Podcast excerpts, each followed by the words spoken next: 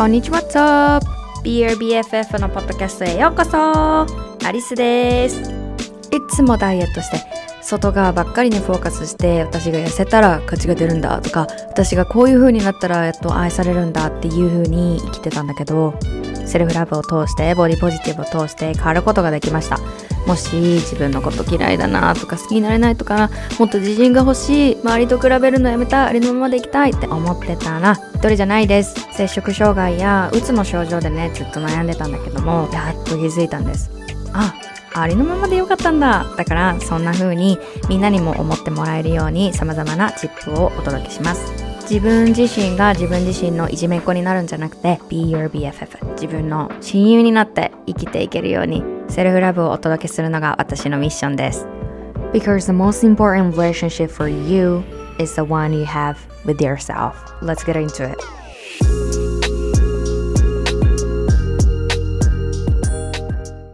こんにちは、What's up? 元気ですがはい。あのね、あ6月に入って、で、こちらはですね、すんごくすんごく、あの、雨が続いておりますね。これ多分前も言ったやんな。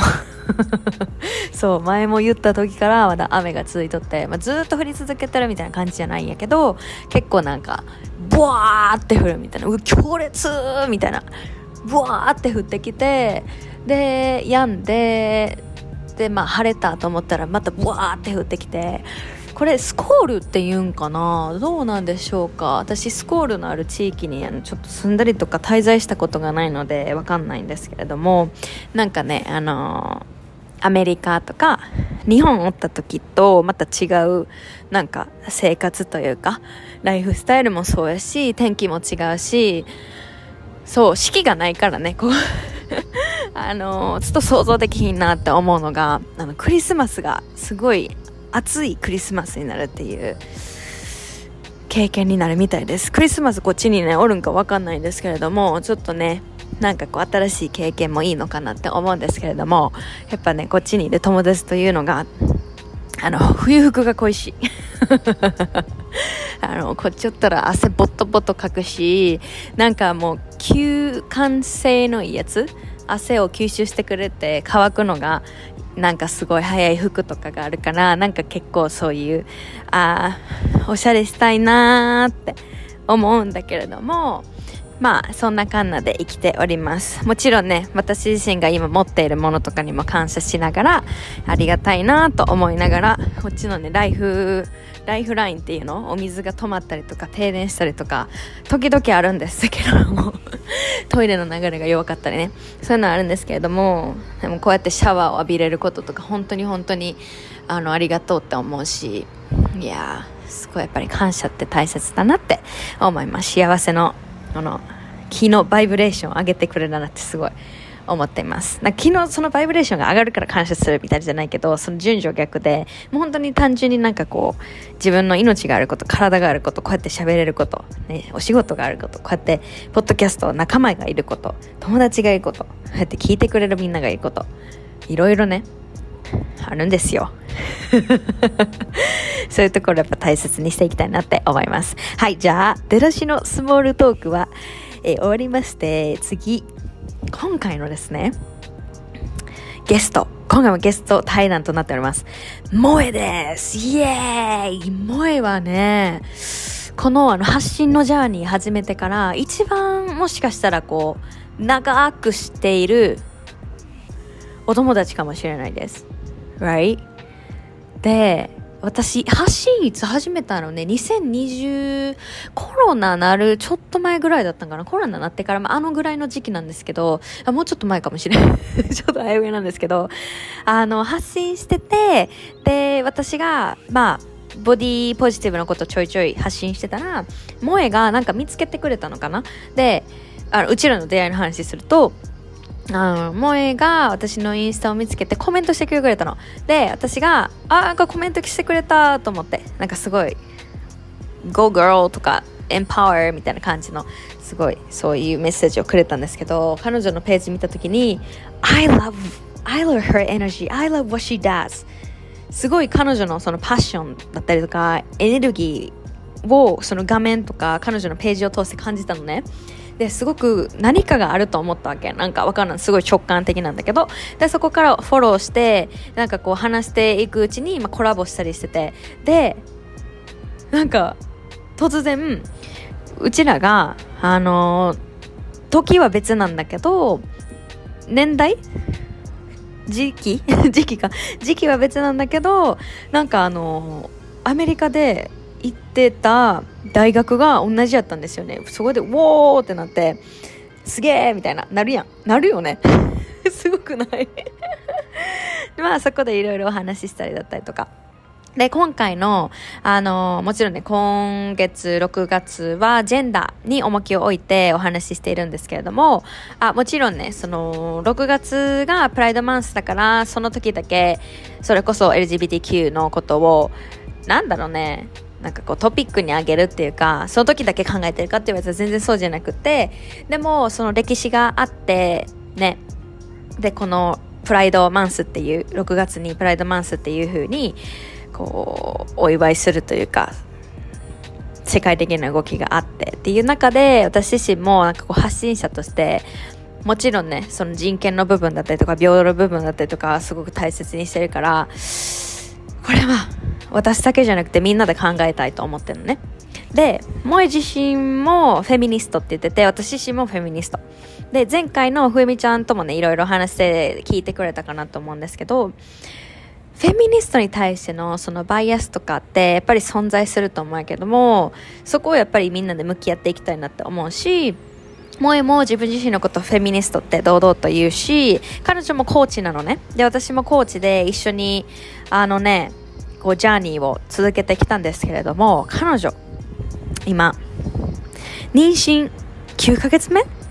?Right. もう、もう almost there なのね。もうビベイビーがこのようにパカーンで出てくる、もうちょっと手前やねんな、今。で、そのさ、萌えのことを前から知ってるからさ、その葛藤とかも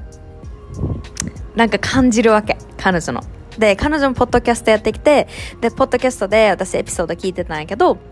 そのフェミニストっていうところですごく男女の平等とかその結婚に対してのいいイメージがなかったとかそういういろんなところを、うんと、掲げていたからすごくなんて言うんだろうな子供産むこととかなんていうの？ワイフになることとかそのアイデンティティなんていうの？アイデンティティクライシスじゃないね。アイデンティティが変わることってなんて言うん？今まではお母さんじゃなかったけど、お母さんになったらさ、もうすごいアイデンティティが変わるやけん。自分は一人の、例えば社会人やった。自由の身やった。だけど、I become a mother, right? It's, it's a huge thing. もちろん人にもよるかもしれない。どのように捉えるかっていうのは。でも、こう、女性として、女性の体もさ、あの、変化していくわけ。特に、あの、私は経験したことないから想像だったり引いた話によるけど、あの、子供授かってお腹で大きくなっていくでしょ？で、子供を産んだ後のその体型の変化だったりとか自分自身が自分のその鏡を見た時にうわ前と全然ここが違うとか前がこうだったのにだったりとかもしくは appreciate 感謝でする方向かもしれない。Wow! って I did it! My body did it! Right? すごいやんボディってなる。ねそっちを選ぶ方もね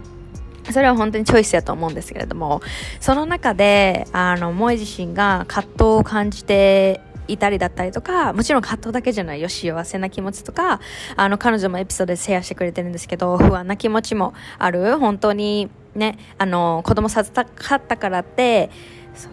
安全にこの世に出てきてくれるかっていうのは誰もわからんわけやんか。だから、その先のことで不安になったりとか、そのあたりで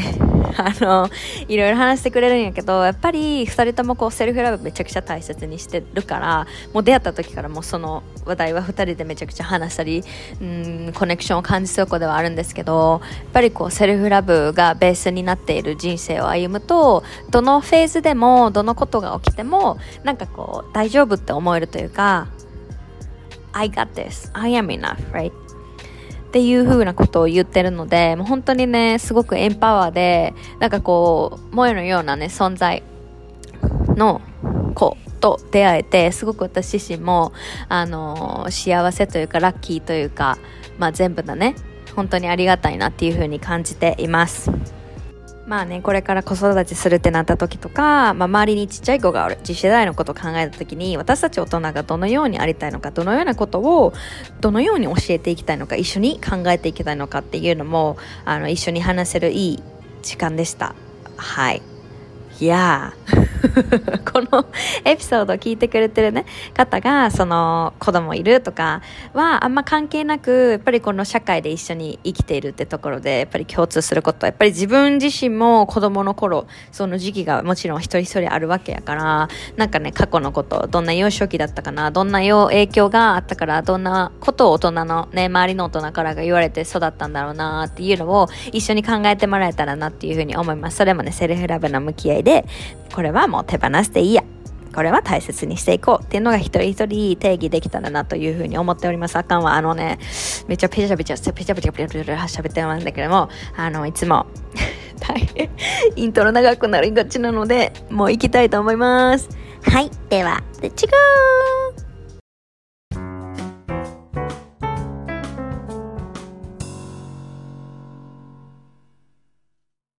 はい。それではゲストの萌えです。どうぞ。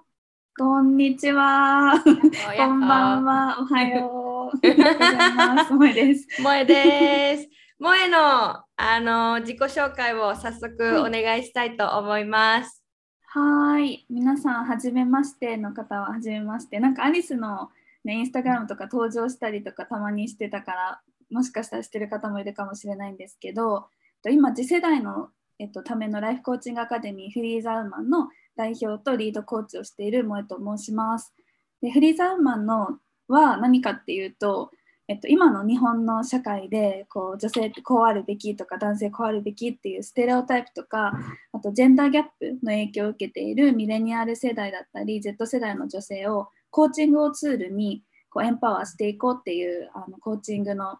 なんだろうなコミュニティというか団体みたいなものです。はい、でコーチング以外では今宮古島に住んでいてあの海にのんびりすることとかあの私自身もポッドキャストやってるのでポッドキャストでぺちゃくちゃ喋ることが好きです。よろしくお願いします。イエーイ。ありがとう。ありがとうございます。なんかもううちらもフレンドの何？エネルギーっていうかフレンドの感じで、うん、今日対談していくから、なんかこうキラッキラ笑ったりと かいろいろ出てくるかもしれへんけれども、ね、でもなんかこうでも出会って12年2年ぐらいかな多分つながって、うん、そうだよね、うんうんうん、なんか、うん、私がそうなんかまだ香港に前住んでたんだけど、うん、その時からだから2年2年は経ってないか。2010 2020年になってからか。コロナになってからやったよね、うん、うん、2020年の時、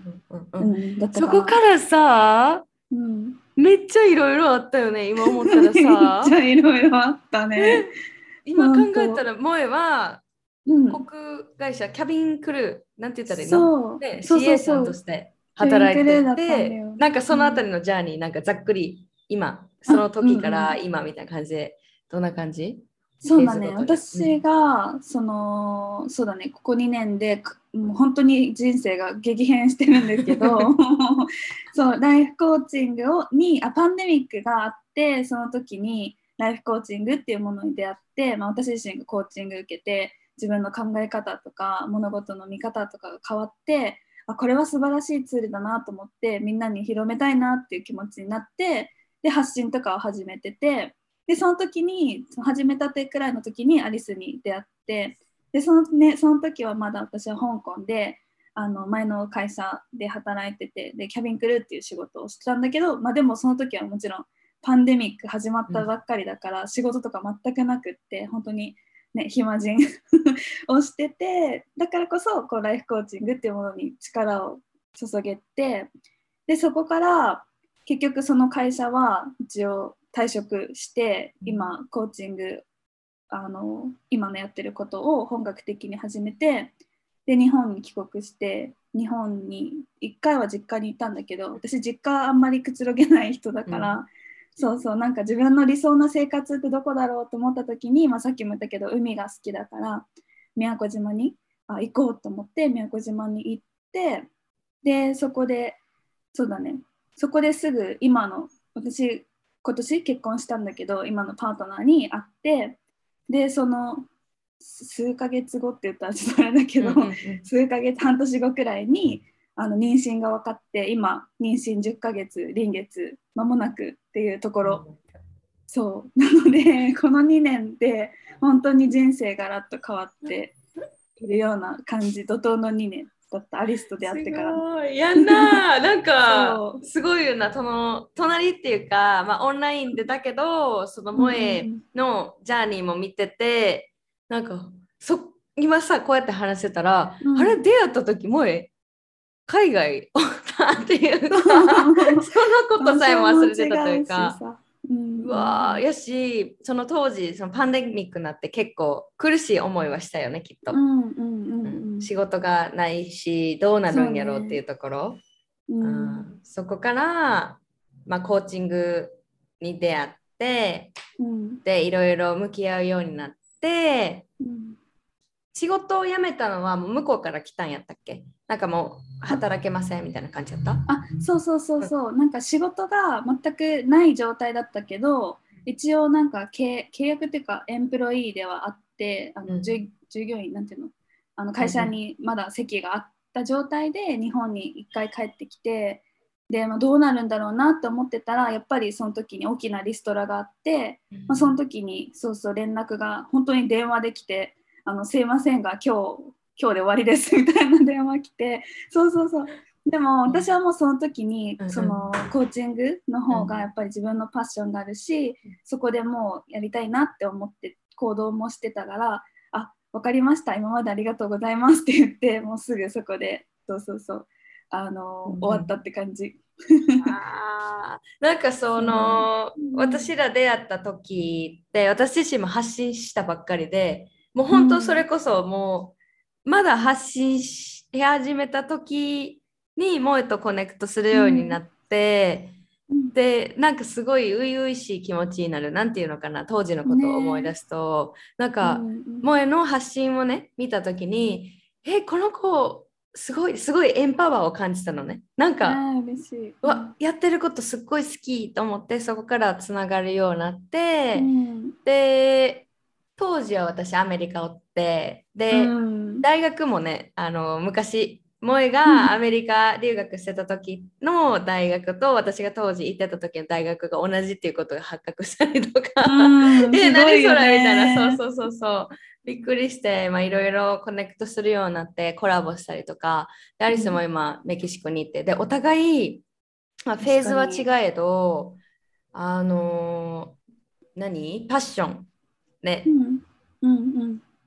をお仕事にして、で、萌えも宮古島やった？うん。移住？移住してっていうのを叶えて、これって結構すごいことよね。向き合いして、まあ、いろんなことが起こったけど、そこで行動を取ったのは自分らやし、で、うん萌えも沖縄行って、で、パートナーに出会って、で、今もうお腹に新しい命がね眠っている。もう今か今かと。寝てないよ。全然めっちゃ動いてるよ。ああ、そうなんや。楽しみやろね。地球にポンって生まれてねね安全に健康に出てきてほしいなって思うけれどもちょっとなんかこの6月はいろいろジェンダーにフォーカスしててで最初は LGBTQ の話して私のお友達があのゲイなのでその観点からお話ししてもらったりとか先週はあのふえみちゃんわかる？よね、うん、ふえみちゃんにそのフェミニズムの私も。そう。フェミニズムって何？ってとことか結構フェミニズムに対してのなんていうのかなレッテル？スティグマ、うん。なんていうの？ネガティブななんかこう、イメージとかあると思うから、うん。そういうとこ話されたりとか今回はちょっとまあ萌えにいろいろ聞きたいことがあってなんかその今のフェーズでその妊婦っていうところを、何ヶ月目？今8とか？今ね10ヶ月だよ。あ10か。あ9ヶ月。うん来週10ヶ月。うわー そっかそっか。で、うん。さっきも話してたけど、なんかその妊婦さんっていうアイデンティティができだした頃、なんか落ち着いてきた頃に、もう劣行するのかって思うと、なんか寂しい気持ち。になるっていうふうにね言ってたと思うんだけど私自身はまだそこのフェーズに行ってないというかあの、子供を授かれたらいいなって将来ね思うんやけれども、やっぱり想像するといっぱい怖いことがあるというか自分の体に起こること、自分の体ができることってすごいことだと思うんだけど、なんかこう痛みを経験するのかなとか、ななんか出産の実際の話聞いたらああー無理やわって思ったりとか ね。うん、すごいなんかつわりだったりとかなんかすごいこう経験すること、プラスその社会の構成に対してもちょっと恐怖感じゃないけど不安感はなくもない。なんか大丈夫かなって思うし、今こうやって萌えが妊婦って言ってお腹の中に新しい命を授かってる期間とかその地球上にいるね特に今日本社会フォーカスして話したいんやけどこう母になった人たちうん。がどのようなその経験をうんしているんだろうっていうところで萌えも実際に目の当たりにしたことっていっぱいあると思うね。そう。で、いろいろ聞きたいのが、まずはなんか、そのパートナうんーで、みゆき島で出会ったって言ってたけど、うんどんな、じゃあどんな人ですか？どんな人？うんうんどうん。な人だろうんね。どな人、うん、あでも私ねあの今までのあの付き合ってきた人とか恋愛してきた人って、日本人って本当にいなく高校生の時になんかちょっと3ヶ月くらい付き合ったとかうん。以来、いあなくそうなん？てそうそうそう、私いつも外国うん。ね海外の大学行ってたっていうのもあるからうん。だと思うけどそう外国の方ばっかりだったのね、うん。でもそれは何でかっていうとやっぱりなんかその日本人これもステレオタイプになっちゃうんだけど、ね、日本人の男性って女性はこうあるべきっていう、うん。その女性像っていうのがうん。なんか私ににとってはちょっと私とは違うっていうふうに思ってたのね、例えばどういうことかっていうとなんか、ね、おしとやかで、うん。こう男の人を立てて一歩、はい。ね後ろを歩いて、うんね、家事とか料理とかなんか好きで得意でみたいななんかそういうイメージだったから、うん。なんかもっとなんか今思えばうん。なんかその自分をこうあえてそこからなんかチェックアウトしてたっていうかその日本人の男性と向き合うっていうことをあんまりしてきてなくってだったらそのもうちょっとオープンマインドでなんかな外国の男性の方が、まあ、それもうん。本当ステレオタイプなんだよね。いろんな人がいるから。そうね。けど私の中ではそうそうそう。なんかもうちょっとオープンマインドな人が、かるうん。あの合うかなと思ってあの自然となんかそういう外国の人と付き合ってたんだけど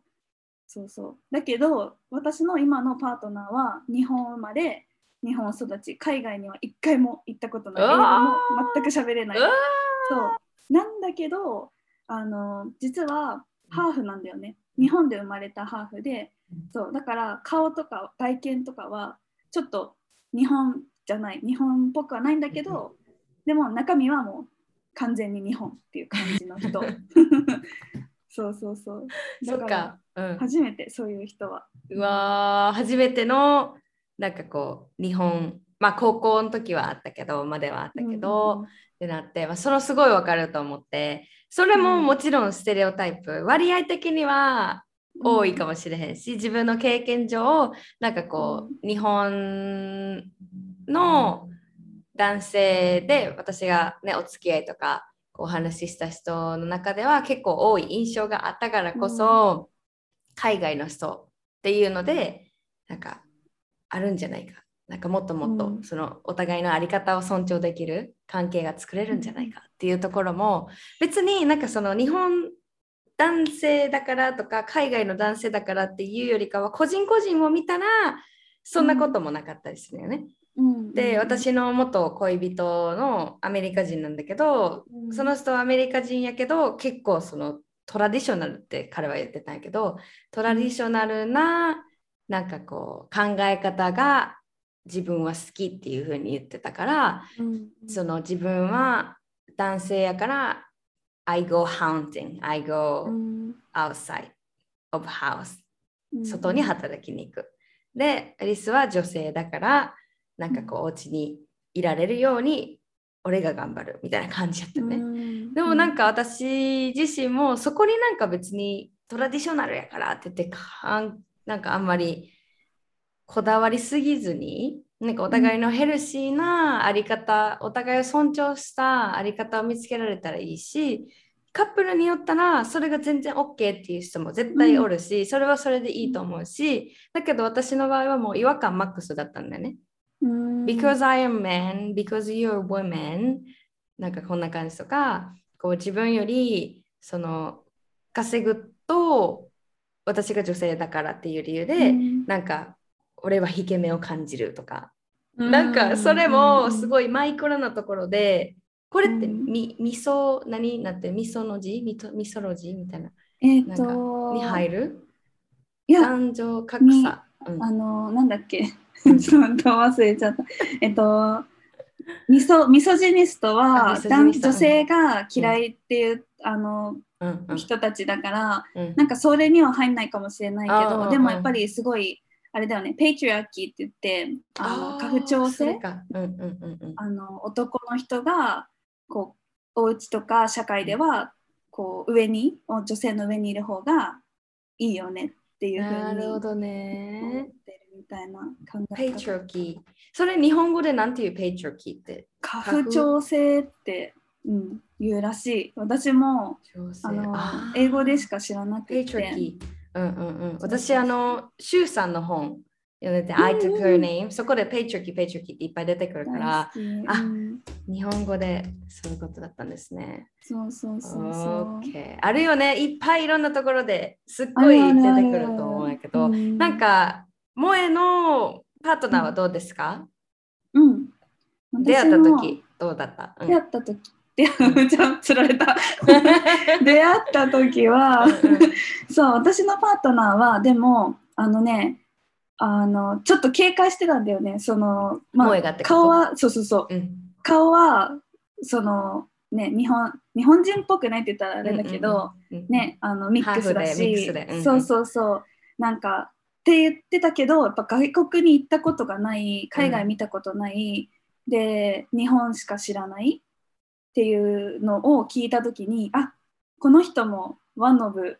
全部かみたいなちょっと 自分の中でステレオタイプやっちゃってうん。そうそう。だけど話をしていくうちにうん、なんかあのなんだろうな。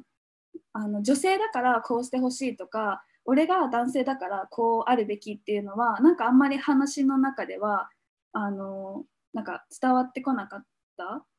のね。で私もその最初からもうその彼とはもう友達というかその一応仕事場で出会ったんだけどうん。なんかいろんなあの同じ寮に住んでてうん。なんか結構夜とかいろんな話をしてたからで私も今ねこういうライフコーチングとかフェミニズムとかすごく興興味があるっていうか強い思いを持ってるからそういうこととかもなんかいろいろ話したりしてでなんかお互いいい感じかなみたいな時にもなんかこういう時はどうするとか なんか私がすごいテストしててうんでもそういう時もなんかそのなんだろうなうん自分はそのなんかなんだろう私のサポートをしたいみたいな感じですごい言ってくれたのね。うんなんか俺がもしなんかお家にいなきゃお家にいて家事とかしてなんか私が好きなことできるんだったらそれを全然したいしみたいな感じで言っててなんかそれ言える男性ってなんかあんまいないじゃんと思って。てそうそうそうだからなんか最初からあのそういうことを言ってたからああいいかもなって思ったんだけどでもそのフェミニズムとかなんかそういう日本がやっぱりどうしてもまだまだ女性にとって不利な社会だっていうことっていうのは実際に男として生きてきてきてるからうん。なんかあまり分かってなかったんだよね。でうん。フェミニズムっていう話をしても、フェミニズムって何それみたいなうん。感じ、うん、だったけどでもそこを私が説明することに対してなんかなんだろう。聞いてちゃんと話を聞いてくれたからあなんかその批判を真っ向から批判しないでうん。聞く姿勢とかあって素直でいいなっていう 印象だった最初は。うんなるほどね。まあ警戒する構えるよね。なんかこうのんうん one of them っていうのもすごいわかるけどでもそこで個人として向き合えたからこそ、なんかこういろんな発見があったと思うしやっぱりなんかこうカップルというか恋人の存在パートナーの存在ってすごい思うのが昔は付き合うとか結婚するとかって幸せ、幸せになるとかなんかこう、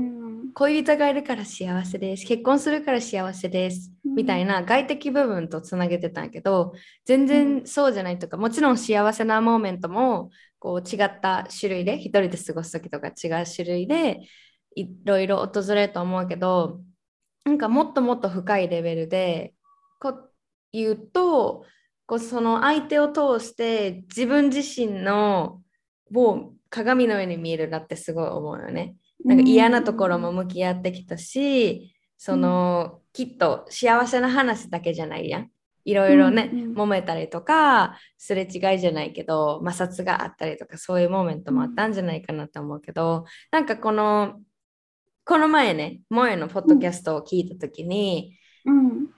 結構その結婚結婚するのにはなんか抵抗があった？なんかいろいろ向き合いしてなかったっけ、そのフェミニズムっていうところで、フェミニストっていうところで、なんか結婚についてすごく深く考えてたけど、うん、なんかあれ別になんでここまで真剣になんかみなんかこんなうーんって考えてたんやろみたいなモーメントがあったみたいな話してたけど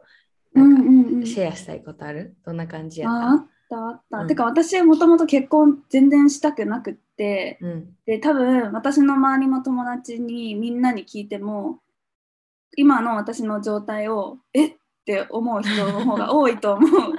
そうやっぱり結婚別にしたくなくって、うん、でなぜならやっぱり自分自身が結婚に対して全然なんかあのいいイメージがなかった。で私の両親も離婚してるし、うん、なんかねやっぱり結婚したところでそれがイコール幸せっていうふうにはなんか思ってなかったんだよね、はい、もちろん幸せなこともあるけど、うんうん、そう。でなんでその結婚はいいやって思ってたかっていうとやっぱり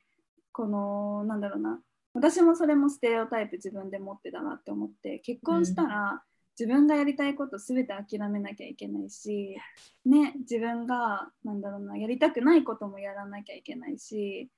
なんか自分が自分の人生を歩めなくなるってすごい思ってたんだよね。そう。だからやっぱり結婚しちゃうとなんか肩にはまっちゃうって嫌だなみたいな感じで思ってたから、うん、なんか結婚はって思っててでその今のパートナーは、うん、あの私より全然若いんだけど、うん、なんかその結婚っていうか家族っていうのがすごく欲しいって最初から言ってて、うん、でなんかなんだろうなその付き合う時も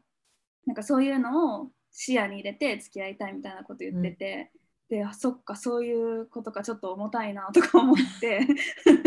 ちょっと結婚は無理かもなとか思いながら、うんうんうん、そうそうそう。まあそれでも一応いい人だから付き合ったんだけど、うん、そうそう。でなんかそれでいろいろね考えててで行く中でなんかで一緒にねだんだんす一緒に住むようにもなったんだよね自然と。うん、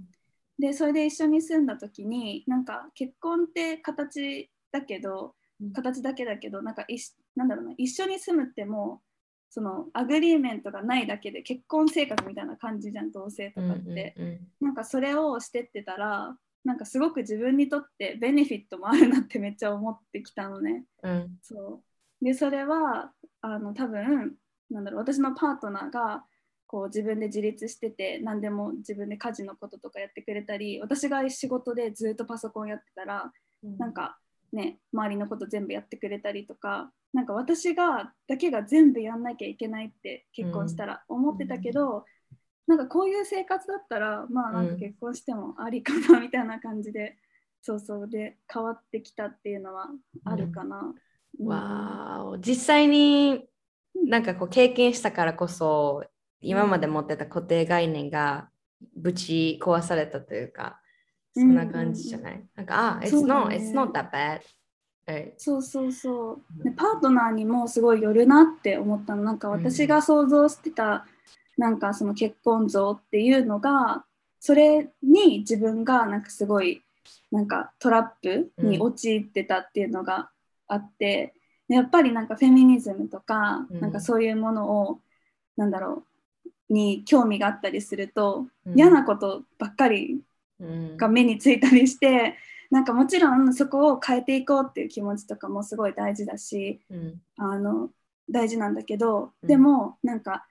やっぱりみんなこういうなんか男はみんなこうだとか、なんかそういう風にな頭になりがち自分が硬くなりがちだなってすごい思った、だからやっぱりねなんかそうじゃない人ももちろんいるしそういう人を選ぶっていう選択もできるっていうのはなんかハッとした自分の中で。確かに。じゃあなんかそのすでに自分の恋人とか、まあ結婚したパートナーが、うんもうそのさっき言った家父調整だったりかな、うんうん。ペイチャーキーが結構身に染みついててで、うん。辛い思いをしてるみたいな。なんか、うん。これここから変えていきたいのか一緒にそのステップを進んでいくのかもうそれとも離れるのかっていうのって、悩む子っているんじゃないかな。なんかきそういう話を聞いたりする？ポッドキャストリスナーの方とか。うん。でもさ、うん。なんか私の周りでやっぱり結婚してる子がまだあのあんまりいないから、うんなんかそういう友達とかには絶対パートナー選びはマジで重要だよっていうのをなるほどね。すっごい伝えてる今は。うんうん。うん。けどなんかもうすでにでも実際にやっぱりいるよね。なんかそのなんだろうな。あの周りで例えばパートナーとかが全然家事をしてくれないとか育児のことは全部自分に任せっきりで、うん。ね、生まれたての子供とかを全部自分でワンオペって言われてるけどワンオペしなきゃいけないっていう風にな状況にすごく苦しんでる人もやっぱりいるというかそういう人の方が多いんじゃないかなって、うん、思うからうん。なんかすごくねなんか心がちょっと痛くなるっていうところはあるけど、うんうん確かにね。なんかこれってすごい難しい部分であるというか、周りの人は変えられないというかその本人に意思がない限り、コーチングやってても分かると思うけどコーチングただ受けててもその自分が向き合う気ないとかねなんかこう、うん。その矢印が自分に向いてなかったりとかすっごい自分の意識の問題だと思うんやけれどもそれと同じで、この問題と向き合いたいとかその自分のパートナーが言ってることについて耳を傾けてみようっていう気持ちがもうな,、うん。なかったらそこで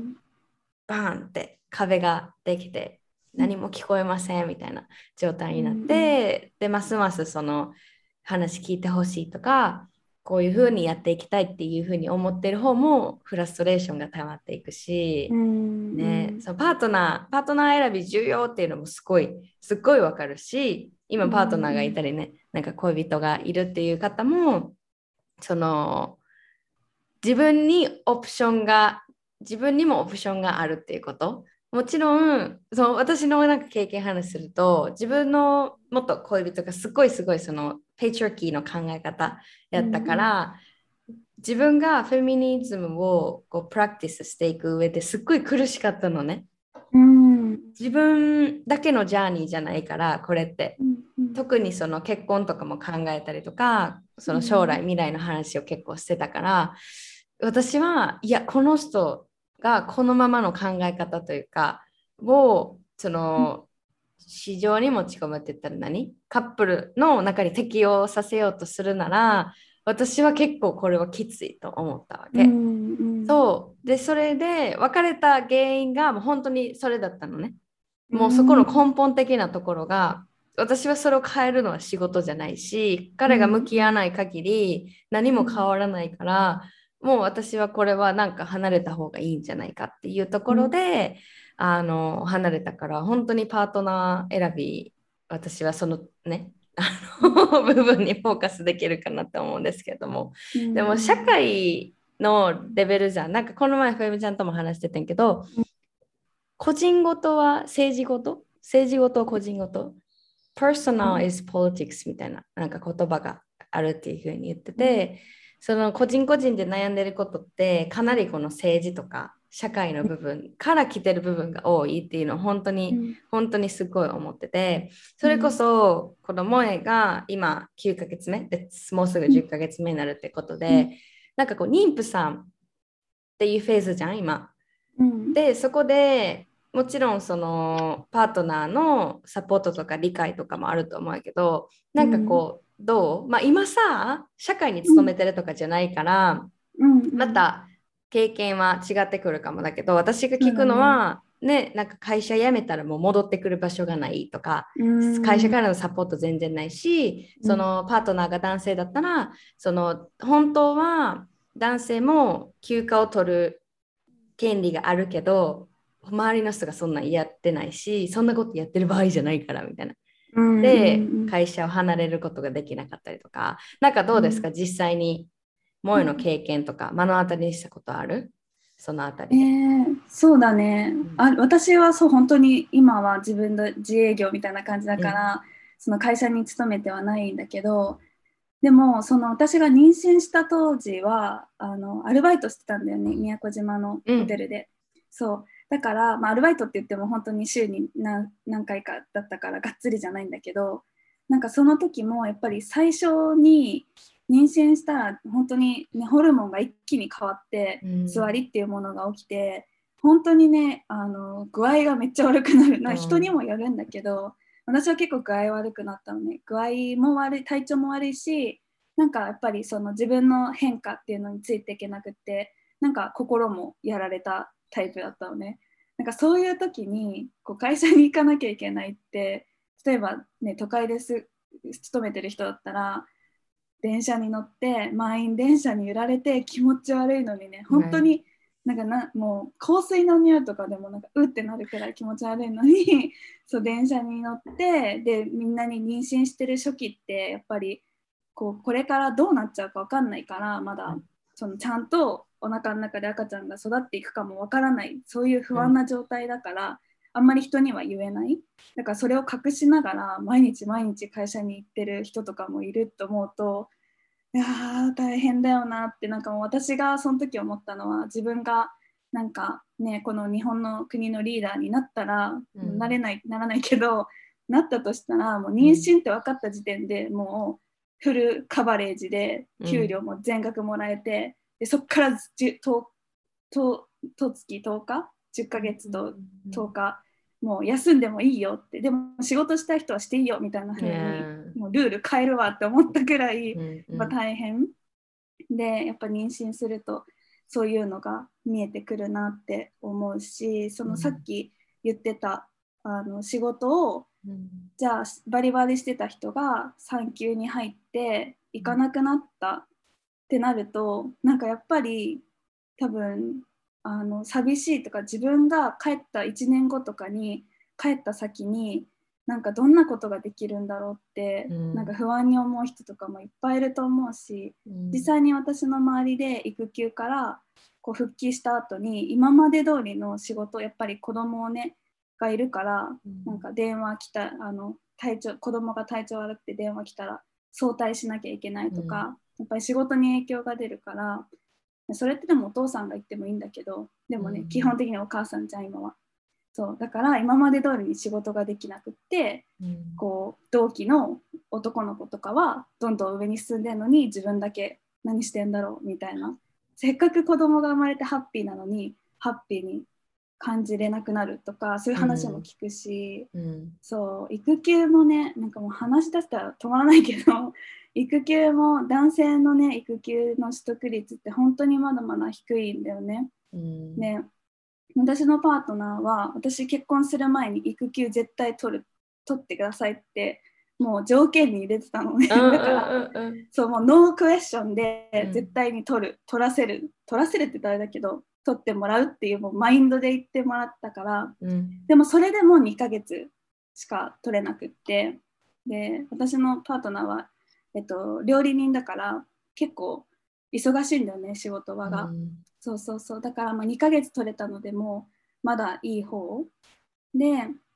でもそれを取るにも上長にめちゃめちゃなんだろうなスケジュールのこととか説得したりして結構大変だったのね。そうそう。だからでその私のパートナーが育休取る時になんかなんか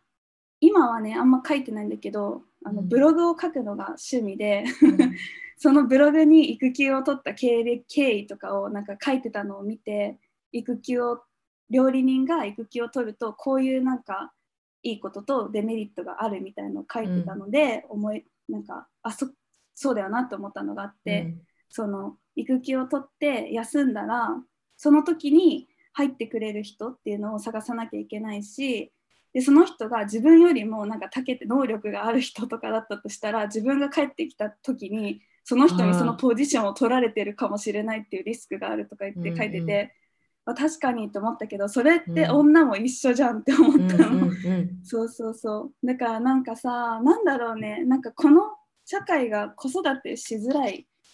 社会だなって本当に思う。なんかジェンダーとかの域を超えて。うんだって男の人も育児にね、参加したいと思ってる人もいるけど、それが難しい。ねで、女性もね、社会に出て働きたいって思ってるけ思ってる人もいるのに、うんそれが仕事と両立するのが超大変っていうのでなんかやっぱり難しいって思うことが、うん、多い。現現実的な問題だけど、うんうんうんなんかすごいうん。ヒートアップしちゃった。うん、いいよいいよ話していきたい。なんかリアルに私たちが直面している部分であるというかもちろんその、私は子供を産まない産みたくないもしくはまあ産めないっていうところの方も絶対いると思うし、そのなんていうのかな。例えばそれなりにいろんな人がそれぞれのなんかこう課題というか問題を抱えてる悩みを抱えてると思うんやけどそれこそこう子供を産むっ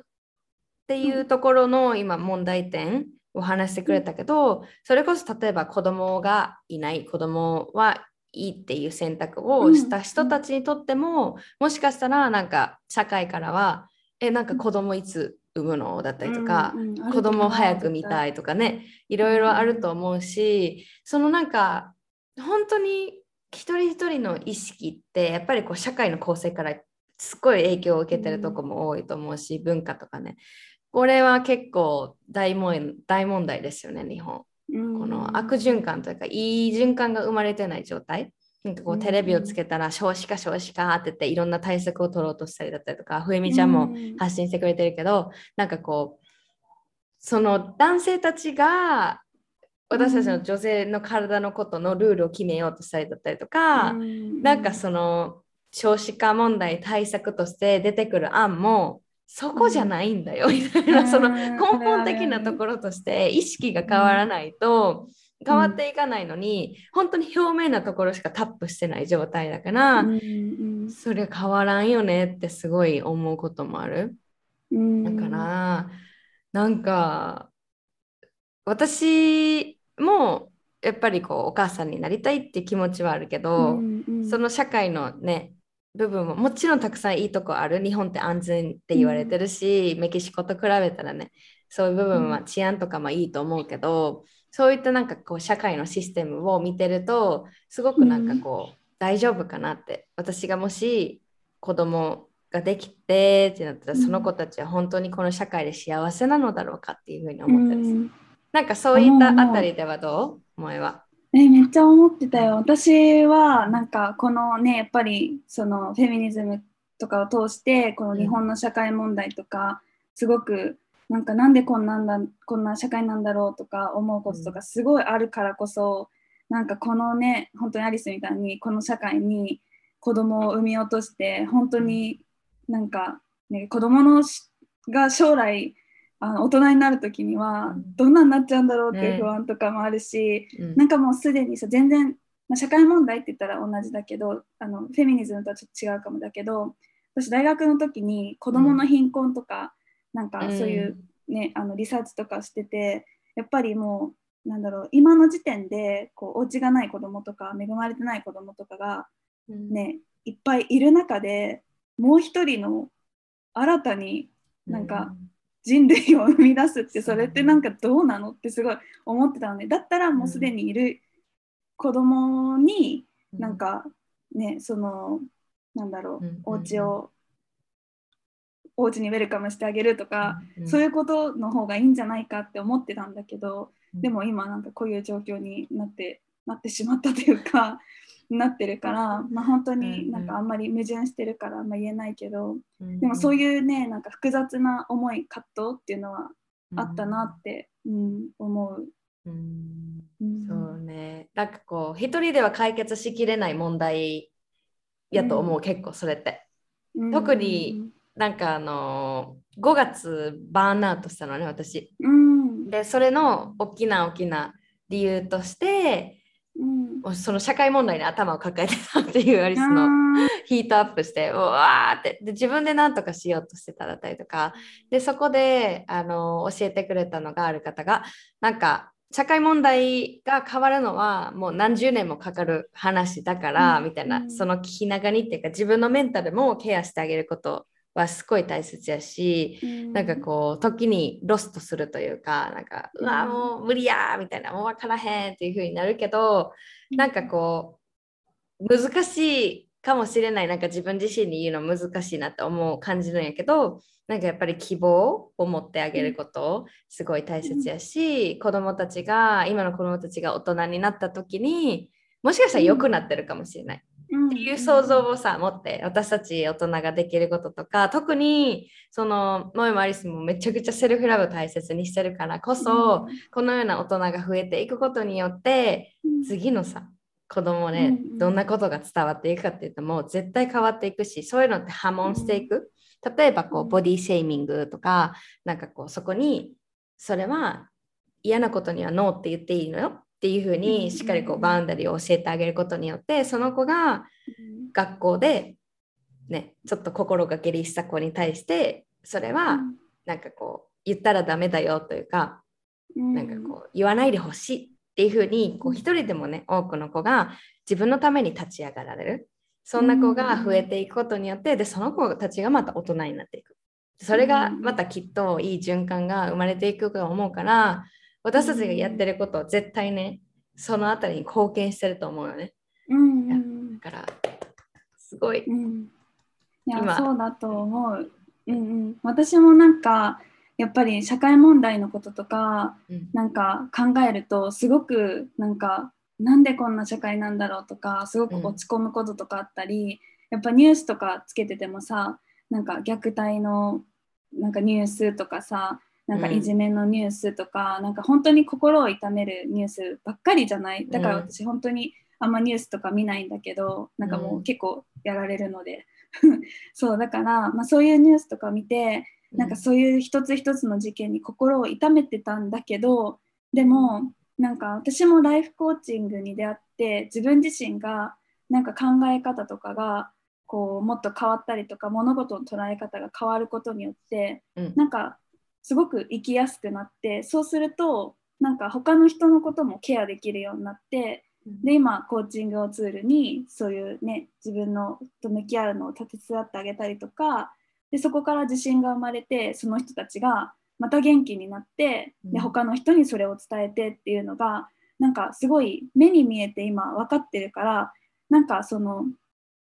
確かにそのなんだろうな社会にはすごいいろんな問題があるけどでもあるからそれを一気に変えようとすするしようと思うとめちゃめちゃ辛くなってバーンアウトとかしちゃうんだけどでもとりあえず自分の周りから周りからっていう風に思ってそれをしてるとなんかだんだんその社会の問題とかになんかただ単に傷つくっていうことがなんかなくなった、なんかまあ社会の問題いっぱいあるけどでも自分の中では自分ができるこれをしているからきっとでもそれが将来うん。ね、何年後何十年後にこういうね悲しい問題とかがこうなくなるようななの何かの一つのきっかけになってるっていう風になんかその Yeah. 希望みたいなのを持ってやるとそのなんだろう前よりそうディフィートされなくなったっていうのは、うん、あるかなって思う。うんうんうん。素晴らしい。私もそれ大好き。なんか自分にリマインドさせなきゃ忘れちゃうことやねんけど、あ半径5メートル以内からみたいな。うん。それは自分自身も含まれてるし、そうだね。なんかこう発信規模でやってるとさ日本に届け日本中に行けみたいなのがうん。思うからこそ。あそうだそうだ。私も一人の人間でこの社会にいる。で自分の力をリミットする意味じゃないけれどもなんかこうまずは半径5メートル以内から向き合ってあげようっていうところに、うん、なんかこうセンターに戻ってこれる。それを言うことによって。すごい思うなって思います。なんかこうやって萌えと話せたりするとうん。あのすごいこう自分もあそうだそうだってリマインドになったりとか、エンパワーもうこれこれこそなんか empowered woman empowered woman だったっけ、うん。なんかあるじゃんそういう言葉エンパワー、自分私できるとか I believe in myself 自分を信じるよとか、うん。大丈夫。っていうこう人たちってやっぱりそれが周りにもできる。うん。偽りないところから。っていう意味ですごいなんか多分フェミニズムのクオートというか言葉になるんかなって思うんだけれども、うんでももちろんフェミニズムって女性だけじゃないし、なんかあのそれこそあの今月またシュウさんとね対談するんだけど、彼うもん。男性としてのなんて言ったらいいかな、フェミニズムフェミニストかフェミニズムを大切にされてる発信されてる方でで彼は男性なんだけど私結構自分の言葉に気づいたことがあって、うん。男性のフェミニストみたいなことを、うんこう周さんを説明するときになんかこう文章を書いてる自分がおってえでもこれって自分の中でそのなんて言うんかなわかる？そのフェミニストって別にユニセックスって言ったらいいんかなこれ。男女とかその性別関係ないものなのに、うん。自分がなんかこう男性のフェミニストみたいな感じで、でも周さんもそれは分かってると思うのね、うんその日本社会の中でもこのようにフェミニストだっていうふうに声を上げてる男性が少ないからこそ、その男性目線でなんかこうフェミニズムについてこう発信、うん本も書かれたりっていうところでうん。なんかこう私はすごい考えさせられてる部分ではあるんだけど、うん。なんかわかる？こわかるわかる。そうあえて男性フェミニストとか言わなくていいのに、そうそうそうそう。う。ん、言っちゃうとかあるよね。だってさ、女性社長とか別に女性医師とか言わなくても、うん、いや意思は意た思だの医師、うん、だから。でもそれって本当に自分の中にまだまうんだそういうなんか偏見じゃないけどステレオタイプって自分、こんだけ言ってる自分にもまだあるって本当に思っちゃうし、なんかそのサブコンシャスレベルでうん。なんかそれをやっぱりみんな持ってるものじゃない。なんか例えばなんかカラーあの色？女性はこういう色とか、男性はこういう色とか、そういうのもまだまだ根深いからなんか意識してねそこに気づくっていうのがまず大事だなって思う。なんかね私ねうん。あのなんだっけあの妊娠しましたっていう報告をした時になんか面白いことがあって、うんうん。いいシェアして。うん、聞きたい。そそれがねなんか本当にあみんなのステレオタイプでこんな根深いんだジェンダーに関してなって思ったんだけど、なんか私って青が好きなのね。だからうん。青のハートの絵文字めっちゃ使うんだけど、そうそう。なんかえっと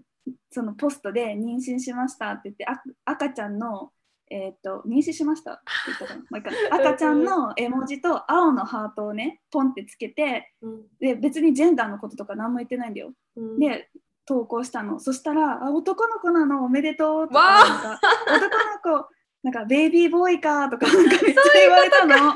そうそうそう。でえなんでみんな男の子だと思うのかなみたいな。私のなんかお腹の出方とかでみんななんか レスしたのかなとか思って。そう不思議だったの。で私あの一応ジェンダーは分かっててあの女の子を妊娠してるんだけど。うんうん。そう。でえ女の子なんだけどなとか思っててなんか実際にそのコメントくれた人に「えなんで男の子だと思ったんですか?」って聞いたらやっぱり青のハート使ってるから男の子だと思ったって言っててあそっかーって思ったの。面白くない？すごそのー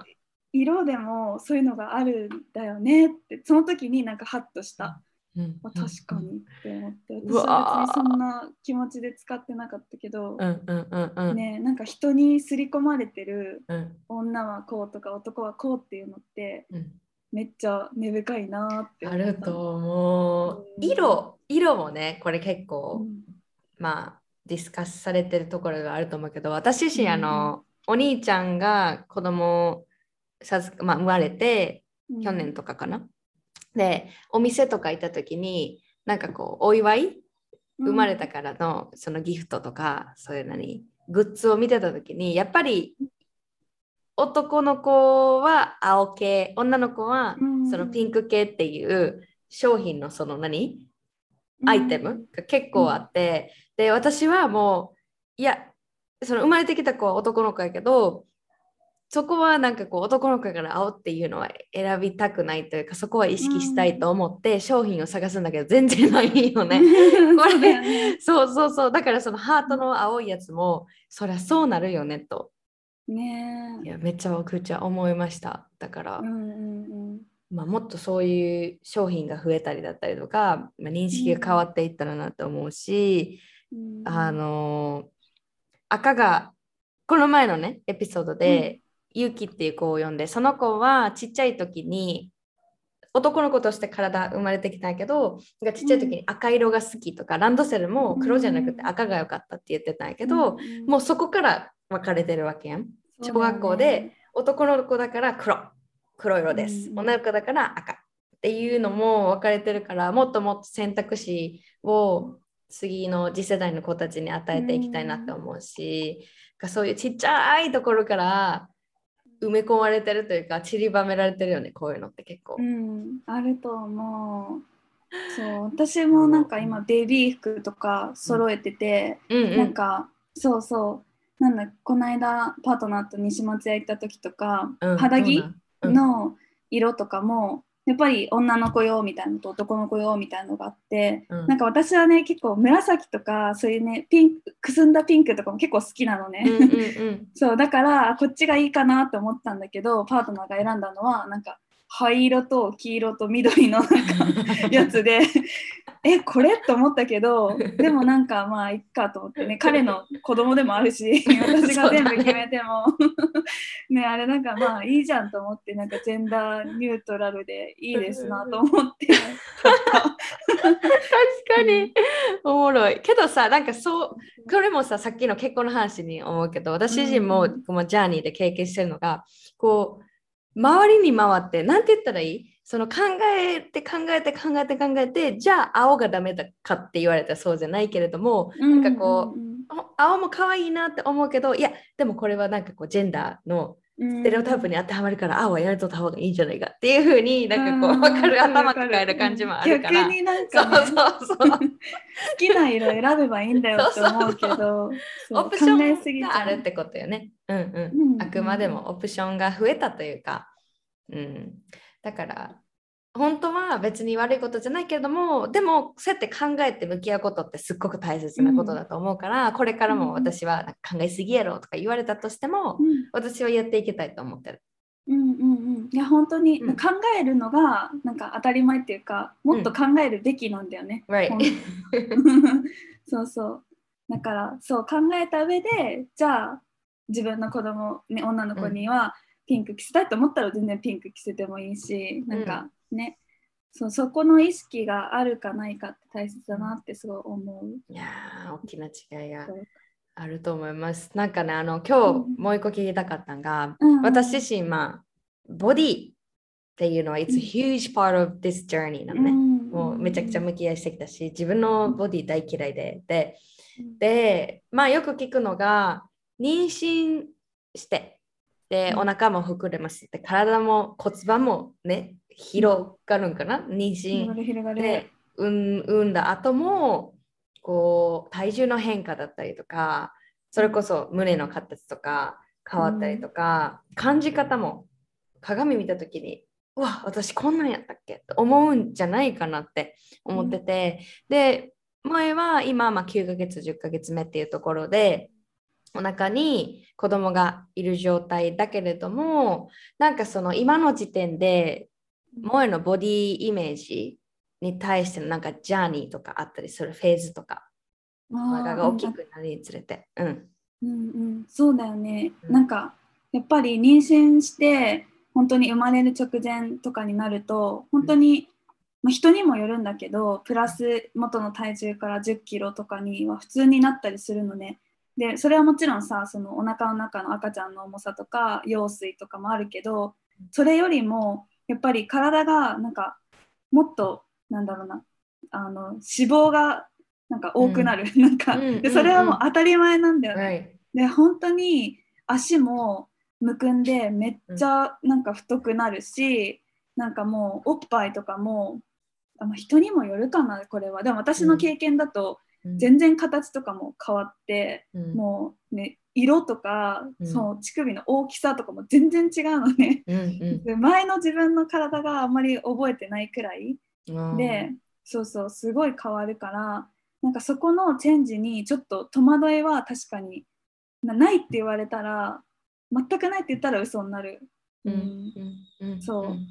からなんか今の時点でやっぱりその私はもともと自分の体型とかあんまり好きじゃなくって、うん。ね、あのアイスと同じようにこう自分のこういうところが嫌だから、うん。なんだろうダイエット食べないでダイエットしようとかそういうのもやってきた。けど結局なんか自分の美の基準っていうのを、うん。自分が美しいと思う基準とかをなんかその妊娠の前に自分の中でこうちょっとずつ、うんうん、そのなんだろうな価値観っていうのを変えてあったから、うん。今変わったとしてもなんかまあそりゃそうだよなって受け入れるけど、でもそれをやっぱりなんだろうね、受け入れら自分の体の変化とかが受け入れなくてすごい辛い思いしてる人も全然いると思うんうんうんうんうん。うん。絶対いると思う。なんかその妊婦さん同士のつながりとか、う。うんうん友達とか、なんかうんどう？周りの声とか聞くことってある？そういった部分で。なんかね、うんあの私がすごい好きなアプリがあって、うんうん。玉ひよのアプリなんだけどそこでね、なんか妊娠してダウンロードするとなんかそこでその同じ出産の月のあのお母さんになる人とかがつぶやけるなんかチャットみたいなツールがあるんですよ、面白いよ。それを見てるとやっぱりそのなんだろうな。自分の体型が変わってきてすごく自分に、なんだろう自信がなくなったりとかなんかうん例えばパートナーにこう女として見られなくなっちゃうんじゃないかってすごい悩んでる人とかなんかもういっぱいそういうつぶやきとかも見るしなんかその YouTube でこう妊婦さん向けに助産師の人がこういろんなねあのビデオを上げてくれてるんだけどそれを見てても、なんかそのウェブ相談みたいのでこう自分の体型がこう受け入れられないみたいな、うんうん。相談とかしてる人もいっぱいいてそうそう。だからやっぱりそこで悩む人っていうのもすごく多いんじゃないかなって思う。私もなんかすごいここら辺なんか顎ら辺がすごいなんかお肉ついてきたなとか鏡見て思ううんうんうん。うんなるほどね。なんかそれって認識するのはもちろんあると思うよね。あなんかこの辺り体型変わってきたなとか、顔うん。があちょっと肉つきついてきたなとか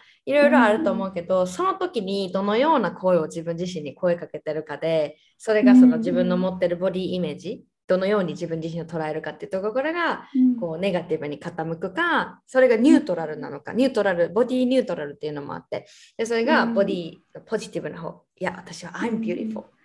なんかうんめっちゃイケてるやんっていう感じなのか、うん。ボディ、まあ、ネガティブな方にいるとなんかこう変わることってさっき言ってくれたけど変わることがむしろ当たり前なのに、うん。その体型をなんかこう維持するだったりとか、うん。産んだばっかりでもうすすぐ落とす体重落とせてることうん。が正義みたいながあればあるほど、すごいね基準が高ければ高いほどやっぱり苦しむ確率っていうのは大きくなると思うよね。うんそんなあのねもう本当に思うのがボディニュートラルっていうのがあってまたボディポジティブとはちょっと違うエネルギーがあるんだけどボディニュートラルはなんかこう自分がいい悪いとかなんかこう綺麗、うん。そうじゃないとかここ形がなんか丸いからいいこう細いからいいとかそういうところの基準じゃなくて自分のボディがこうあること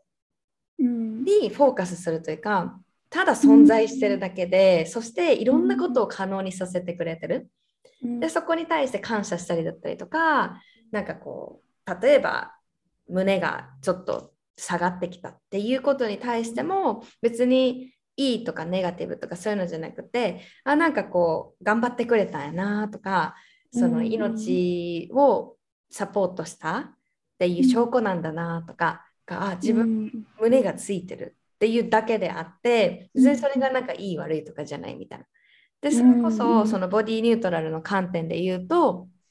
妊娠するってすごいことですからね。女性の体すごいよね。この、もちろん男性の体がそうじゃない、すごくないっていう意味じゃないんだけれども、女性の体の機能にフォーカスしたときに、月経で、これもかなり、もうは満月とか新月に影響されるよね、多分。それで私ね、新月にいつも生理来てたかな。うわーそうだよ。うんなんかそういうふうにさ、こう宇宙とか地球のなんかこう自然なところとコネクトしてる私たちのボディとか、私自身もその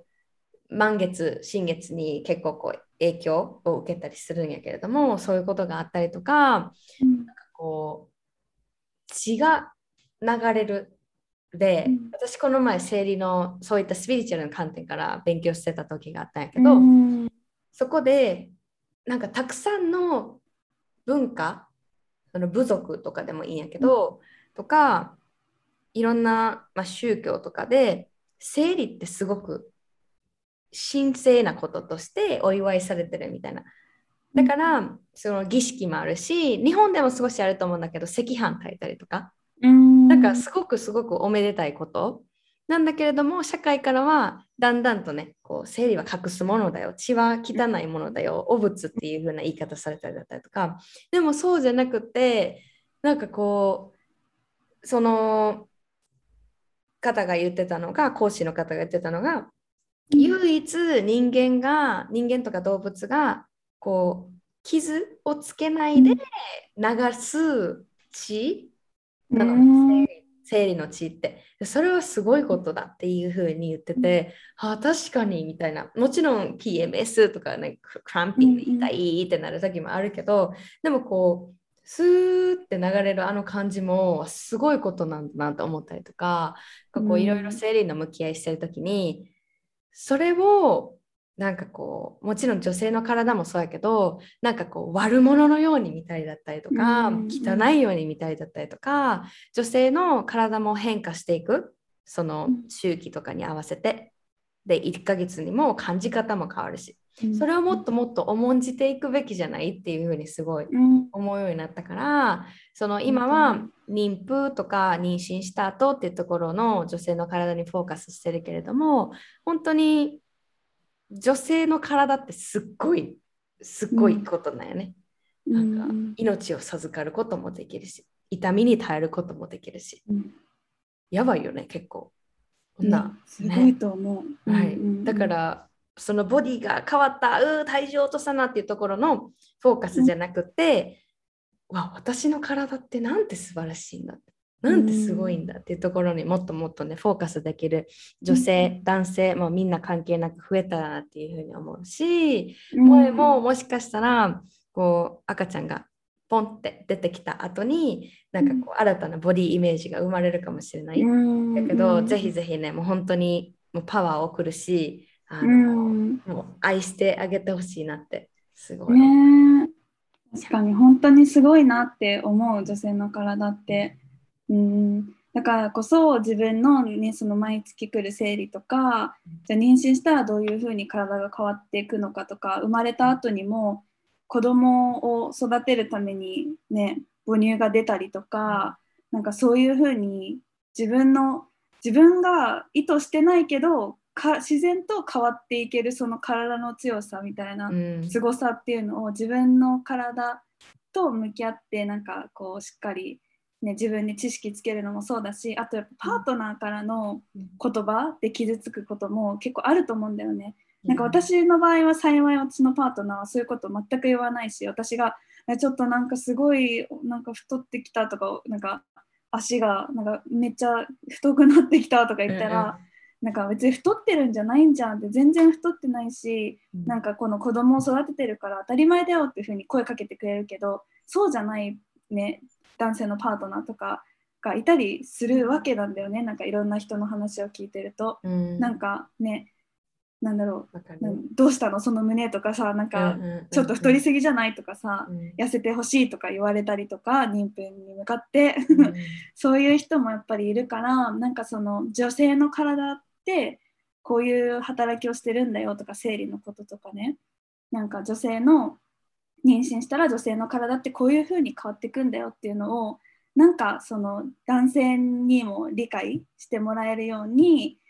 ねなんかそういう、なんかシェアじゃないけど自分の中でとどめておくだけじゃなくて他の人にもなんかシェアするのも大事だなってすごい思う。そうだね。一緒に一緒にみんなで愛していこ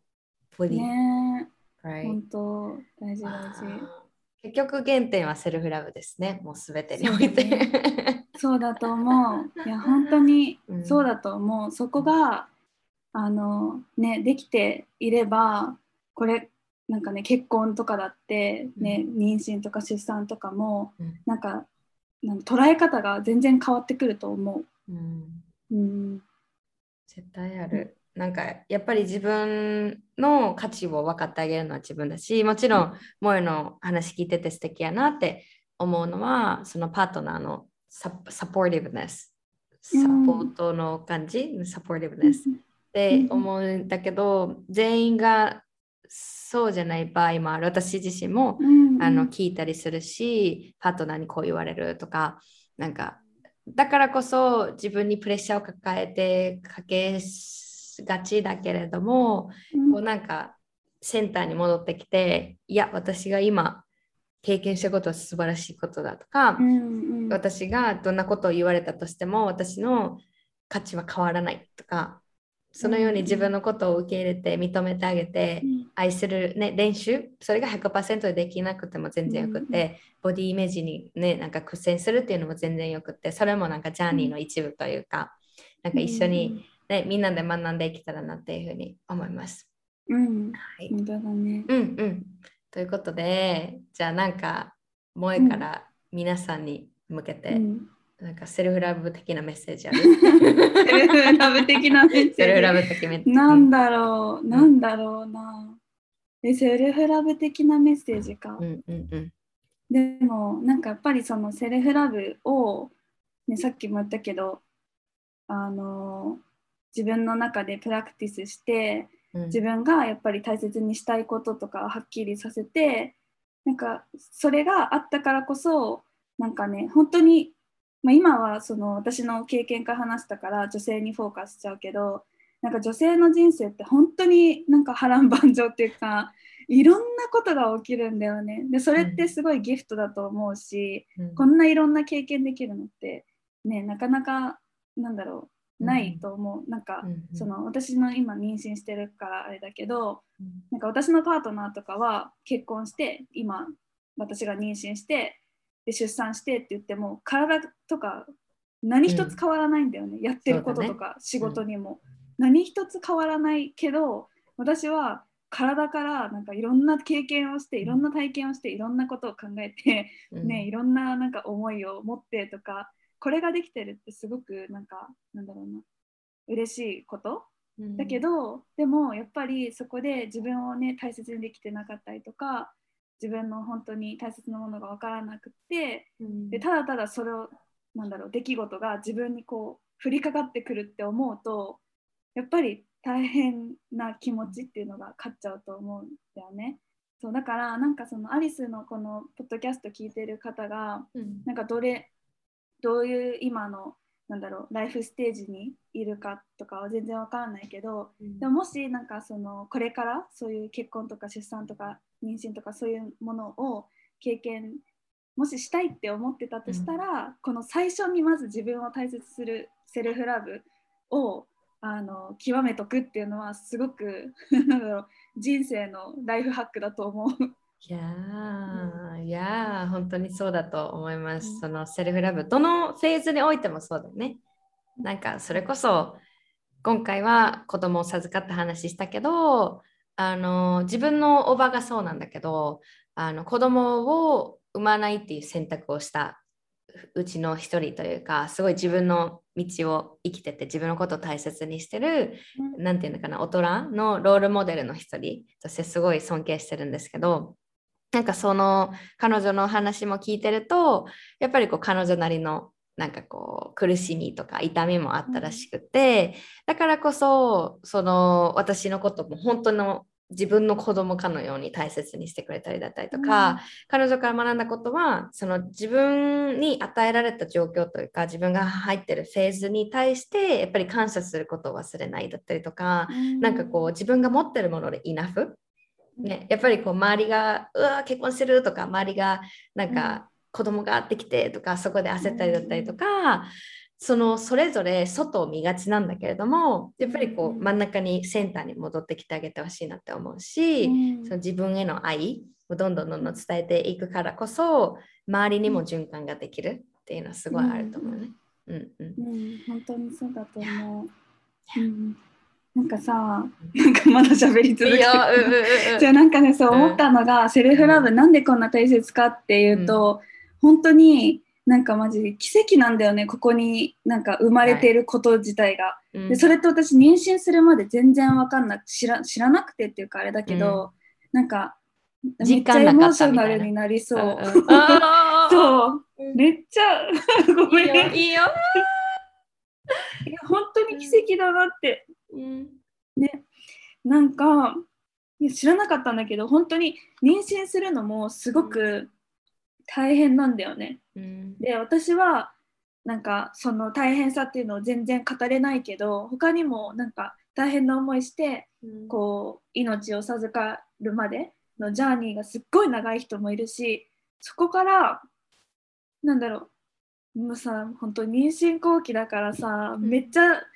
感受性が豊かになっちゃって本当に申し訳ない。That's a gift. No, no, no, that's a gift. Right. そうそう。で妊娠後期とかになっても本当に、うん、なんだろうなちゃ安定期とかなってもなんかちゃんとお腹の子供が育つかなとか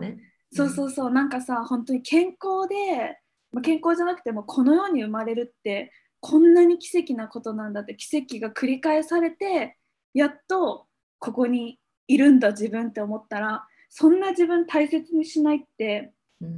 ないよなって思ったんだよね。うん、そう。ごめん。こんな泣いて。そうだからいや本当にね生まれ私も今この臨月だけど、うん、これからねちゃんと無事に生まれるかって言ったら100%ではないし、うん、でそこからちゃんと育つかって言ってもなんかねちゃんと成人を迎えられるかとかそうね、ねそう小学校行けるかっていうのも、うん、もう奇跡じゃない？そうだからここまで今生き延びてる自分たちを大切にしてあげない理由がないなってすごい、なんか思った。妊婦のこの10ヶ月を通して。うん。ありがとう。みんな大切にしてほしい自分を、うん、どんな生き方だってね、いいから、ね、別にその私が今妊娠妊娠言ってるけど妊娠とか出産とかする私はしたくないって決めたとしても、うん、全然いいと思うし、うん、もう何でもいいから大切にしてほしいって思う。それだわ。So sweet, so powerful. なんか、うん、やっぱり実感湧かないよね、きっと。自分のことをいじめてたりとか、責めたりとか、自分のことなかなかこう受け入れられることができないっていう時に、こうあなたはここにいるのは奇跡だからって例えば私が発信してても、うん、入ってこえへんと思うのね正直。そう全然分かんなかった、でも本当に萌えが今言ってくれたように分かる時に分かるから今はもううちらが言ってること信じとったらいいねみたいな。いうふうに思うし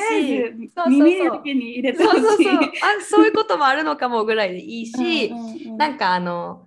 それこそ自分の幼少期の時のなんか写真とか、なんか記憶が記憶自分がどのなんかちっちゃい時ってみんな可愛いと無条件になんか、こうちっちゃい子見て私も可愛いと思うけどもしかしたら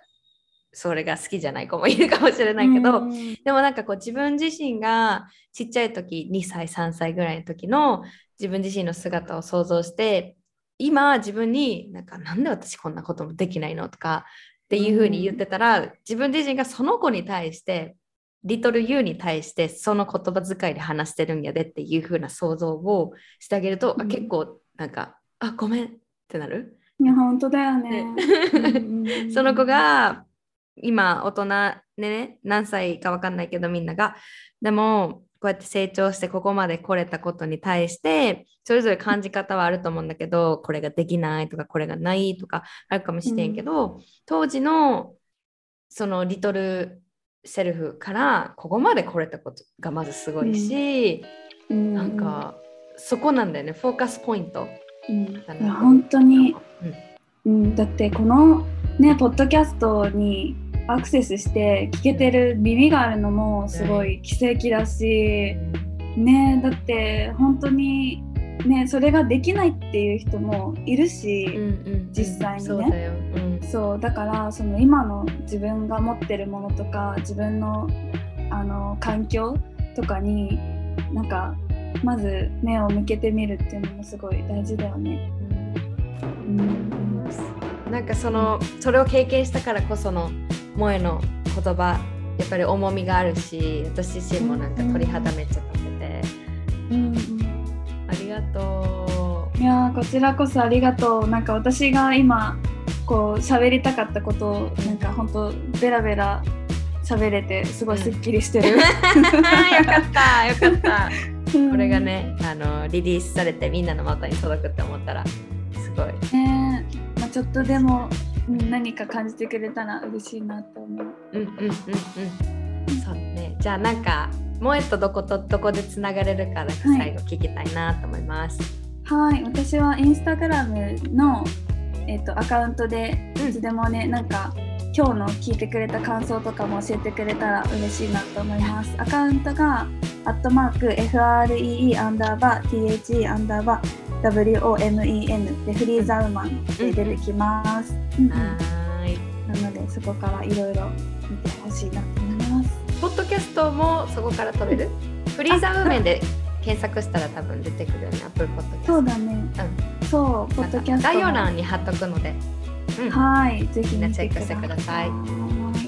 はいりがとう。では、萌えでした。皆さんでエーありがとうございますルを送ります。えいえいおーおーありがとう。はーい。じゃあまたね、みんなぜひぜひメッセージ送ってください。ありがとう。ありがとうございます。はーい。